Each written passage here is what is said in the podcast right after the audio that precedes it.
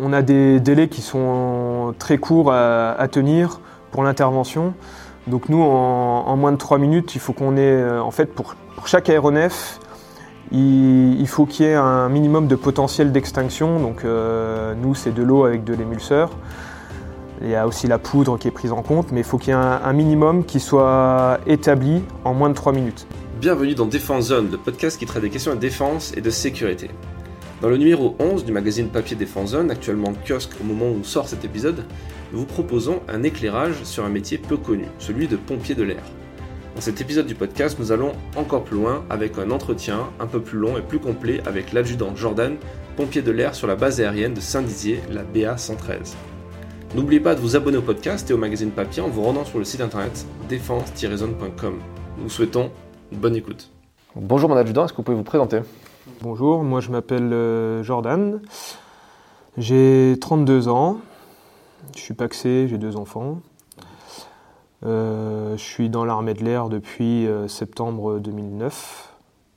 Donc je suis passé en adjudant en septembre dernier. mon parcours, donc j'ai commencé à rentrer à l'école des sous-officiers à Rochefort en 2009. Ensuite, j'ai effectué toutes mes classes militaires. J'ai passé mon poids lourd sur place. Ensuite, euh, j'ai été à Caso, donc là où il y a l'école des, pompiers de l'air. Là, on, effectue toute la formation de pompiers, donc la formation de base jusqu'à être chef d'agré. Donc la formation, j'en suis sorti en 2011, février 2011 où après on a un amphi euh, qui nous permet de choisir en fonction des places disponibles euh, dans toute la France, donc euh, d'après le classement. Donc moi j'ai choisi la base de Drakenbraun, qui était un ouvrage enterré qui est maintenant fermé depuis quelques années. Donc en 2015 la base du coup a fermé, j'ai été restructuré. Donc j'ai été muté ensuite sur la base aérienne de Saint-Dizier, donc euh, milieu complètement différent. Hein. Je passais d'un emploi où je faisais en gros euh, vraiment de la, surveillance d'un ouvrage où il n'y avait aucun avion. Donc il y a un centre de détection et de contrôle qui était situé à l'intérieur où eux ils voyaient les avions sur des écrans, mais euh, nous on n'avait aucun contact avec l'avion alors que c'est un peu la, base du, du métier de pompier de l'air. Et après, je suis arrivé sur cette base, donc euh, une base à vocation nucléaire, où il y a les avions, où il y a la chasse, donc le, Rafale. Et euh, on peut aussi avoir de temps en temps d'autres aéronefs qui viennent euh, se poser sur notre base.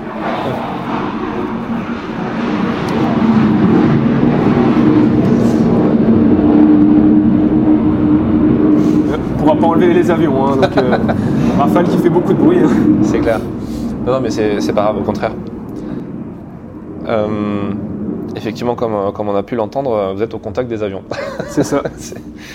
euh, Est-ce qu'il y a, c'est quoi la particularité euh, très concrètement d'un du, pompier de l'air? Est-ce que c'est vrai qu'on a l'image de quelqu'un qui est un feu. Euh, mmh. On peut se dire oui, c'est un peu plus compliqué que ça, et notamment sur des avions avec du kérosène, voire du nucléaire, une bombe nucléaire de, Ça, bah après, on a des formations qui sont adaptées en fonction de ça. Donc, euh, en gros, euh, la formation de base est la même qu'un pompier euh, civil.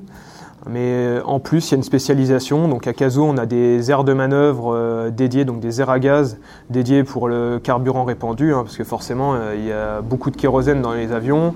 Et s'il vient y avoir un souci dessus, il faut qu'on puisse intervenir très rapidement pour pouvoir euh, justement sauver euh, le personnel et euh, essayer aussi de, sauver l'aéronef au maximum. Quoi. Donc voilà, je ne sais pas où vous vouliez en venir exactement. Ah, est-ce, qu'il y a une. Là, par exemple, on vient de voir, au moment enregistre cet, épisode, on est en train de voir, on a vu un Rafale se poser, puis deux camions avec vos collègues en train de, partir dans cette direction-là.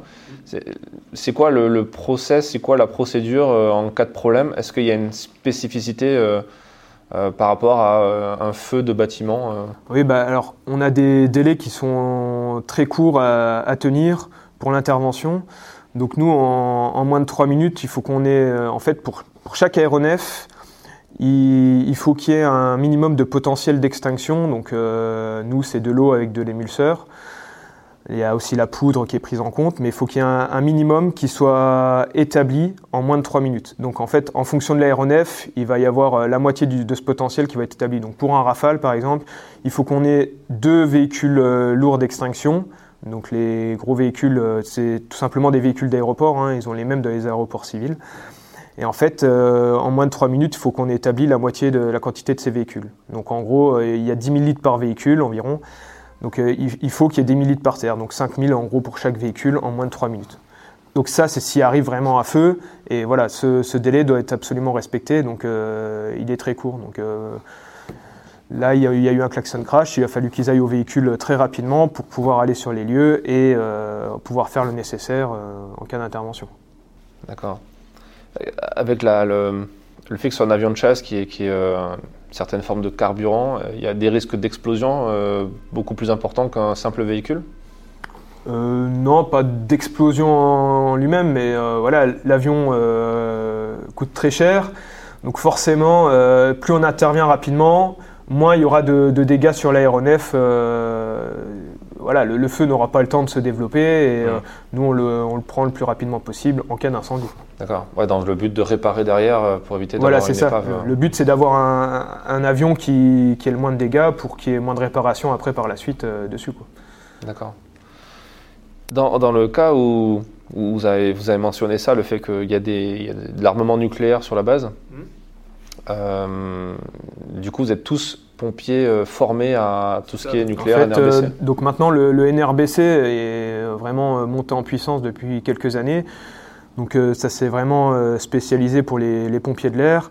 Donc euh, c'est même inclus dans les formations de base, ce qui n'était pas le cas il y a 10 ans en arrière. Donc maintenant, elles sont incluses dans les formations de base et ils font leur module. donc il y a différents niveaux. Hein. Il, y a le, niveau 1, c'est le, module de base. Donc c'est vraiment l'utilisation du matériel de, détection pour, pour, savoir quel type de produit on est en présence et savoir s'il y a contamination ou non. Et après, il y a différents niveaux. Donc, il y a le niveau 2, c'est chef de chaîne euh, par rapport à la décontamination, euh, etc. Donc, nous, on a du matériel qui est, qui est fait pour. Et donc voilà, après, il y a une, formation qui est vraiment euh, complète et vraiment très large hein, sur, sur le NRBC. Et, on va peut-être même être amené à, à renforcer partout en France hein, lors des événements qui, qui arrivent prochainement, hein, tels que les, les JO ou le, ou la Coupe du Monde de rugby, hein, par exemple. Donc voilà, parce que le, risque n'est pas écarté hein, dans, le domaine civil. Bien sûr. Euh, est-ce qu'il y a un risque différent, en tout cas des effets différents, euh, du fait de la de l'armement nucléaire? Parce qu'on euh, on commence un petit peu à, voir dans, l'espace médiatique le, la question des centrales nucléaires qui pourraient potentiellement être attaquées ou exploser ou autre chose. Et là, du coup, on parle de, de, de, de radiation. de radiation. Mais vu qu'on est sur une, une quantité d'uranium euh, très faible, je crois que c'est l'ordre de 5%, je crois, comme ça, dans la centrale nucléaire. Et là, on est sur une autre quantité d'uranium. Pour une bombe nucléaire, c'est plus euh, vers 100% que vers 5%. Est-ce qu'il y a une différence euh, d'effet et de, du coup de contre-mesure en, NRBC Non, bah après, la centrale, c'est beaucoup plus gros. Hein. nous, la, tête en elle-même, ça reste du, du radiologique. Et le, risque en lui-même, euh, tout est fait pour que justement il n'y ait, rien qui en sorte. Hein. Voilà, c'est un peu le principe. Hein. Tant qu'il n'y a pas euh, tout qui est déclenché, ça ne peut, pas, peut pas arriver. D'accord. C'était plus sur la question euh, de l'effet. Est-ce qu'il y a une.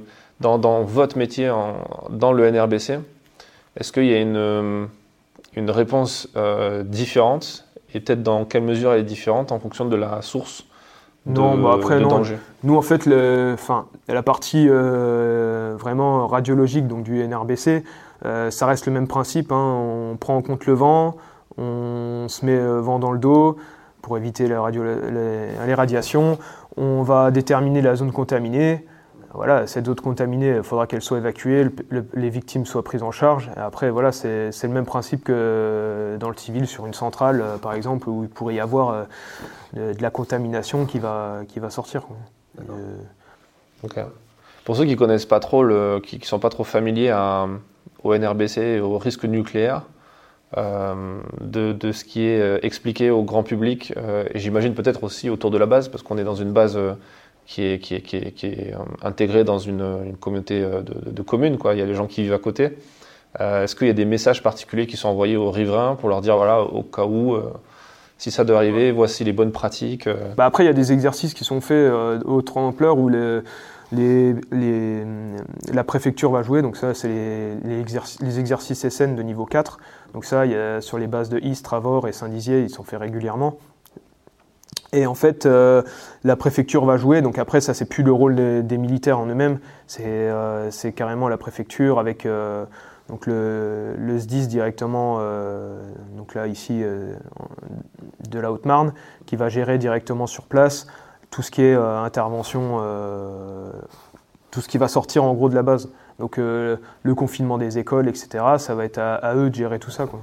Mais voilà, ils passeront les mesures en, un instant T. Quoi, Sur, sur la base, vous êtes, c'est quoi l'effectif de, pompiers militaires?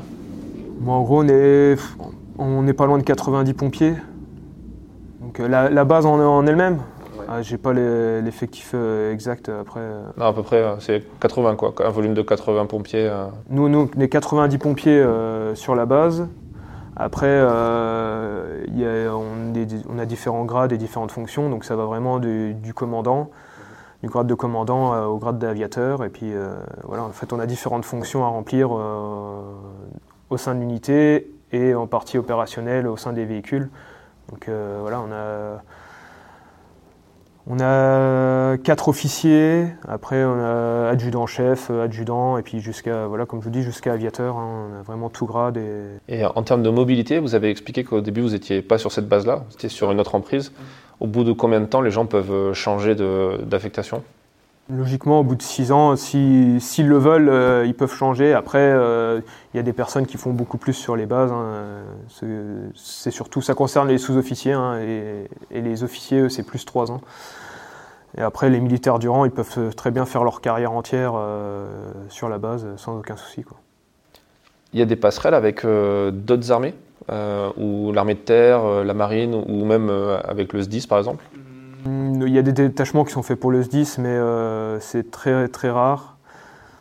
Après, euh, il y a possibilité de passer de, militaire du rang à sous-officier en faisant des passerelles. Euh, donc il y a passerelle, non, passerelle jeune. Rester vraiment dans l'unité, mais passer les, grades supérieurs, ça y a possibilité.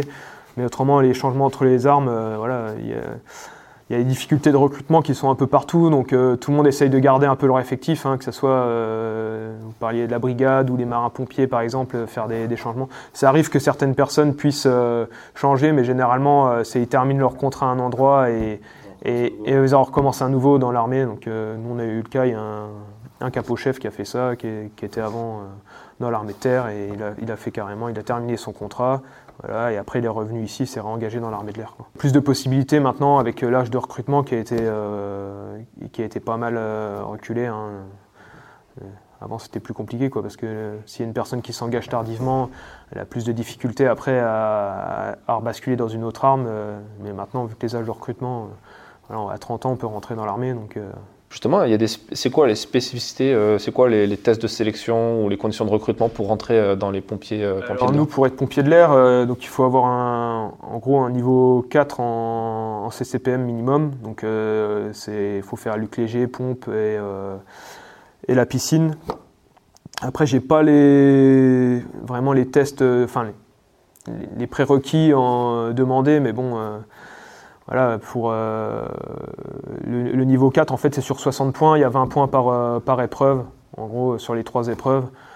Donc, euh, si la personne, elle, fait elle arrive à faire son, sa piscine, ses 100 mètres plus ses 10 mètres d'apnée, bah voilà, elle, a 10 sur 20 sans, sans faire un score énorme. Quoi. Donc, après, il faut se répartir 50 pompes pour avoir 20 et, et après, le luc léger, bon, bah, ça monte en fonction des paliers. Hein.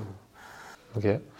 Le niveau est, vous direz qu'il est très exigeant ou par rapport à, aux SDIS ou la BSPP par exemple, la Brigade de Paris euh, Comment vous le Non, je ne le classerai pas de très exigeant. Après, euh, pareil, hein, les SDIS, ça dépend des SDIS. Hein. Il y, en a qui mettent des, des, prérequis qui sont euh, supérieurs. Après, il faut être un minimum sportif quoi, pour, pour pouvoir avoir le niveau 4. Voilà, mais pas, c'est pas un niveau inaccessible. Hein.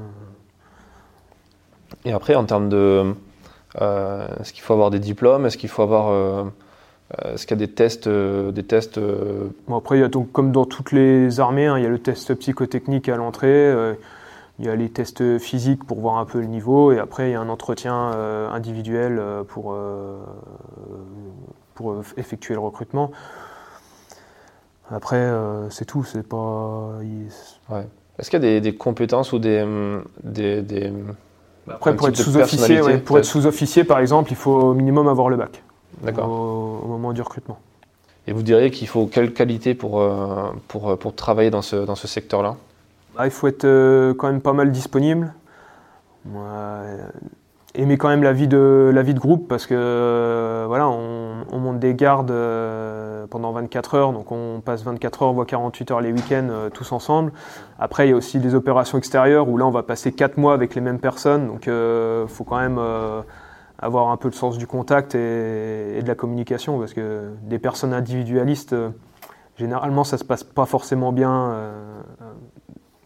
sur le court, terme, ça peut aller, mais sur le long terme. Euh, Alors justement, c'est super intéressant. Vous parlez d'opérations extérieures. Euh, vous, vous êtes déployé en fait sur les bases euh, aériennes à l'étranger. moi, j'ai déjà fait le Tchad et, le Niger, donc deux fois quatre mois. La première fois en tant que chef d'agré, et puis la deuxième fois en tant que chef des secours. Et oui, après nous, il y a différentes donc, OPEX qui sont où on peut être déployé, donc les opérations extérieures et, et missions. Donc il y a la, Nouvelle-Calédonie, euh, il y a le Sénégal, euh, Djibouti, il y a le Niger, le Tchad, la Jordanie et euh, la, Lituanie, l'Estonie, lorsque l'armée de l'air est utilisée en renfort pour assurer la permanence opérationnelle sur place. Il y, a, des séjours aussi possibles en Outre-mer, en Guyane ou... Oui, à partir de. C'est surtout pour les, brevetés supérieurs, donc à partir de sergent-chef, où il y a Guyane, mais c'est plus sur des postes de préventionniste. Parce qu'en tant que, pompier, on a aussi possibilité de passer des, stages dans la, prévention. Donc par rapport aux au risques bâtimentaires, avec avec tout ça, quoi, la, gestion de, des enfin du positionnement des extincteurs dans les bâtiments, euh, savoir si les, règles de sécurité sont bien respectées au niveau des, évacuations, etc. Donc euh, là, il y a la Guyane, le Sénégal, il y a Djibouti, il y a la Réunion, et puis la Nouvelle-Calédonie, où il y, a, il y, a, aussi des postes comme ça, mais plus euh, préventionnistes. D'accord. Et au, Tchad et au Niger euh, C'est que des postes tournants, c'est 4 mois. 4 mois 4 mois, alors que les, les, euh, les, pilotes de chasse, par exemple, c'est 2 mois. C'est ça, les détachements euh. On aimerait bien passer à 2 mois, mais on nous a dit que c'était pas possible, donc nous, c'est 4 mois. C'est des départs réguliers? Après, ça dépend. Pour les personnes qui veulent vraiment beaucoup partir, ils, ils, peuvent partir tous les deux ans. Et pour les personnes qui veulent un peu moins partir, on peut tirer peut-être 4-5 ans. voilà. Ça s'adapte quand même au profil des gens en fonction de leur oui, famille. Oui, voilà, c'est euh. ça. Des personnes qui sont. Après, on va, on va. Le but, c'est aussi de garder les gens. Donc, si on les oblige à partir tout le temps, euh, ils risquent aussi de, de quitter l'institution. Donc, on essaye de trouver, voilà, euh, le juste milieu et faciliter la chose pour les gens qui veulent partir et, et puis ceux qui veulent pas partir, on, les fait partir un peu moins, quoi. Mais voilà, le but, c'est d'en faire aussi, quoi. Donc, c'est un peu notre, notre cœur de métier. Et, voilà. Là, on, voit pour le Niger par exemple, on voit tous les avions euh, qui existent dans l'armée de l'air, donc euh, c'est vraiment intéressant et, enrichissant comme expérience. Justement, vous en tirez quoi comme, euh, comme souvenir de ces, de ces expériences en OPEX? Qu'est-ce qui vous a marqué le plus peut-être ah, bah, Voir la population locale. Quand, quand, on revient en fait en, en France, on se dit qu'on a quand même de la chance et quand on voit euh, dans quoi ils vivent et le peu qu'ils ont euh, avec lequel ils se, satisfassent, hein, vraiment, euh, c'est plus cette partie-là. Après, bon, il y a aussi la partie opérationnelle qui est. C'est sûr, les avions, ils sont soumis à rude épreuve. Hein, il fait des chaleurs qui sont des fois limite supportables pour l'homme. Donc, vous imaginez les machines. Hein, voilà, un, avion qui se pose plusieurs fois, on a fait des échauffements de train, parce que forcément, ils, freinent avec la chaleur qu'il fait déjà sur le, sur le macadam de la piste. voilà, c'est ça augmente les risques, ça augmente le nombre d'interventions du coup? Ouais, on fait, on fait pas mal d'interventions. Après, euh, y a, les avions, ils sont, ils sont vraiment. Euh, enfin, il y a vraiment beaucoup, enfin, beaucoup moins d'avions euh, en OPEX, euh, forcément, que, que sur le, territoire français. Donc, ils ramassent pas mal et les, les, mécanos, ils ont pas mal de boulot pour les remettre en œuvre et, et pouvoir les rendre disponibles au, au maximum. Quoi. Sur la base de Niamey, il y a, aussi le détachement de drones euh, Reaper qu'on a pu, qui sont passés dans le podcast d'ailleurs. On a eu l'occasion d'interviewer le, chef de détachement et euh, qui, nous expliquait qu'il y avait une montée en puissance, notamment depuis l'armement sur les Reaper et, de beaucoup de missions. Est-ce que ça se traduit sur vos interventions à vous? Alors après, nous, les, drones, ils étaient très... enfin, on les, les, assurait pas vraiment, vraiment. C'est euh, autant les, les, Mirage 2000 euh, quand ils revenaient armés, on, on les raccompagnait jusqu'à leur, euh, enfin leur, leur, shelter de, stationnement, enfin leur, abri. Autant les drones, ils faisaient leur partie un peu dans leur coin et on les, les voyait pas vraiment et c'était très transparent pour nous au niveau opérationnel. Après, on a fait quelques formations dessus pour voir un peu euh, bah, comment ça fonctionne, hein, parce que forcément on vient de toutes les bases.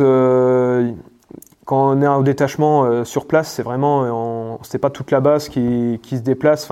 Comme l'armée de terre, ils peuvent excusez-moi, comme l'armée de terre peut le faire par exemple, où euh, c'est carrément le régiment qui bouge euh, complet, et enfin ils envoient une partie du régiment euh, en OPEX.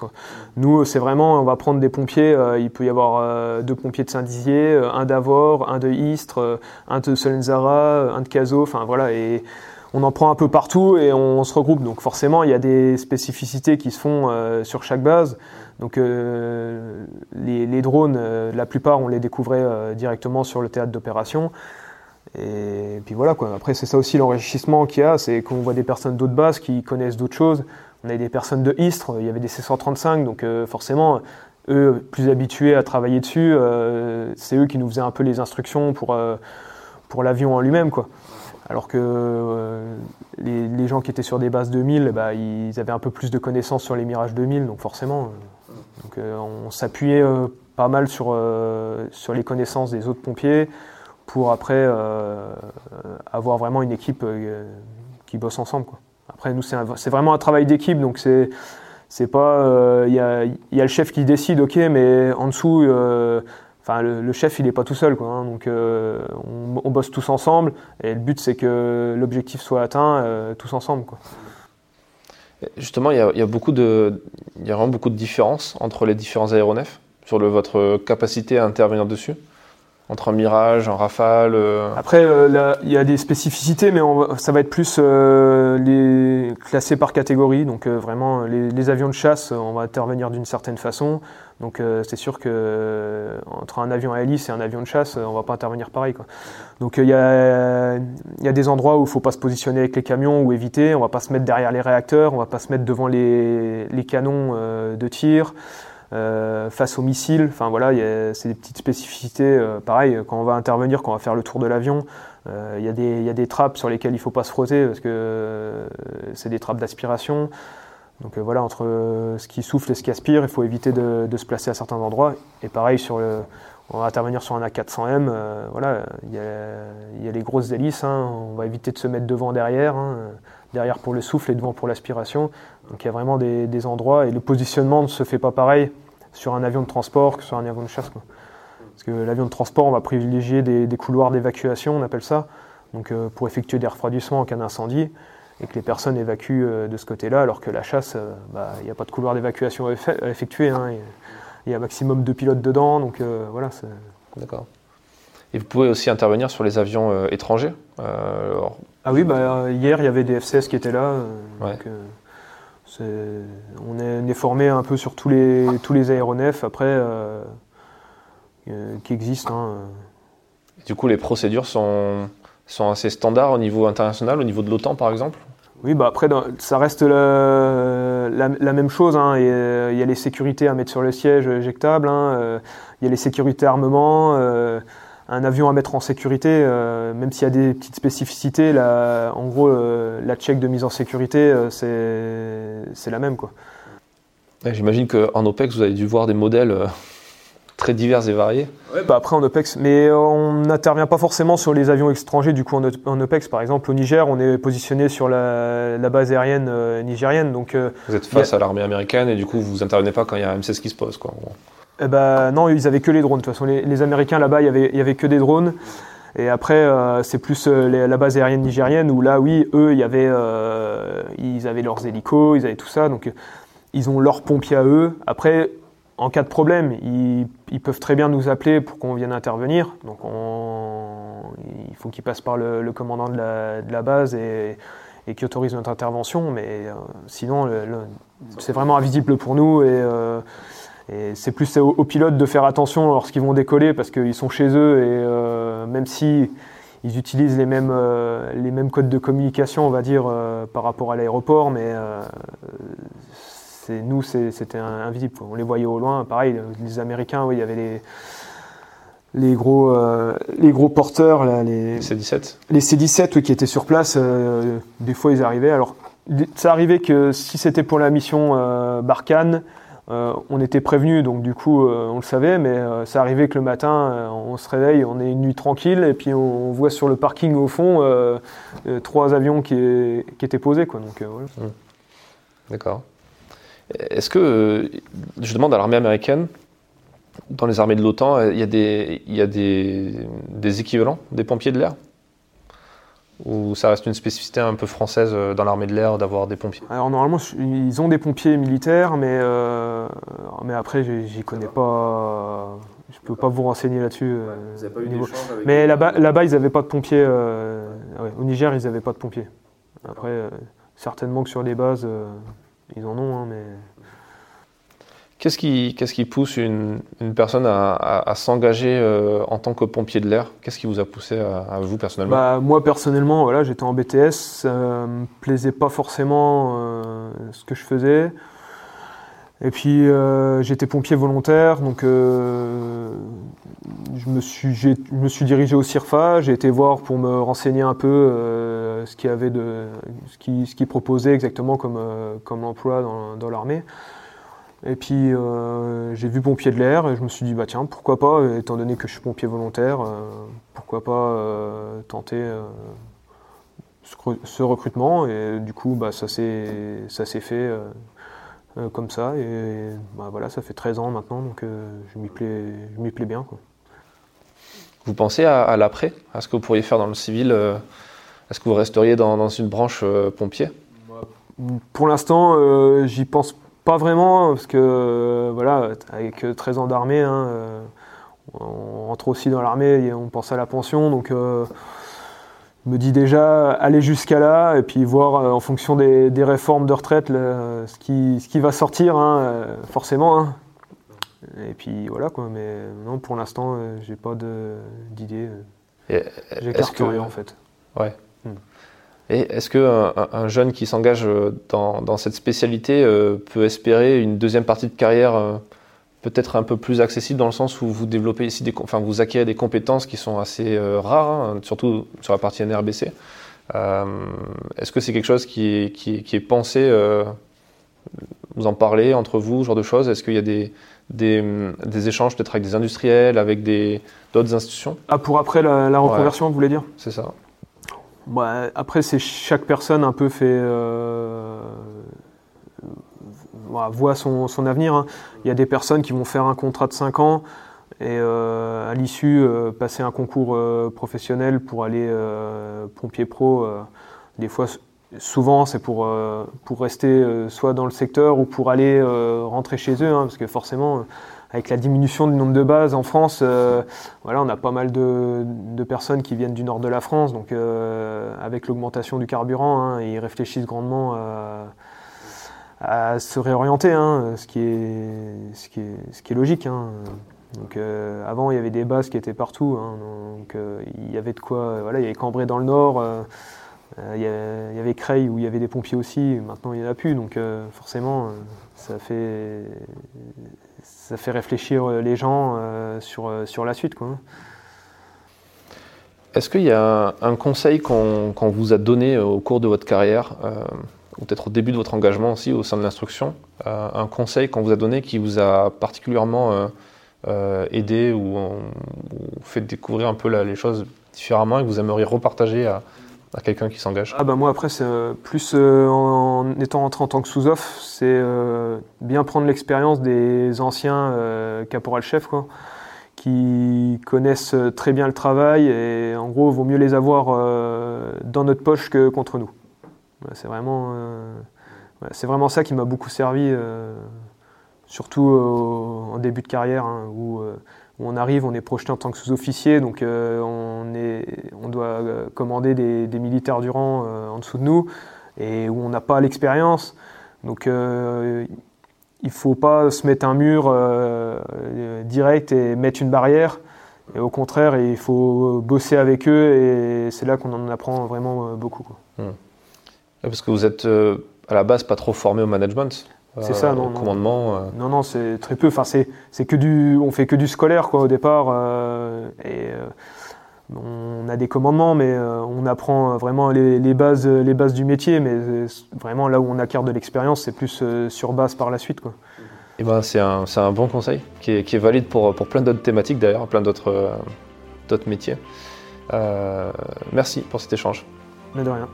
Merci d'avoir écouté cet épisode jusqu'à la fin. S'il vous a plu et que vous voulez soutenir notre travail, abonnez-vous à notre magazine en vous rendant sur le site défense-zone.com. A très vite pour un prochain épisode du podcast.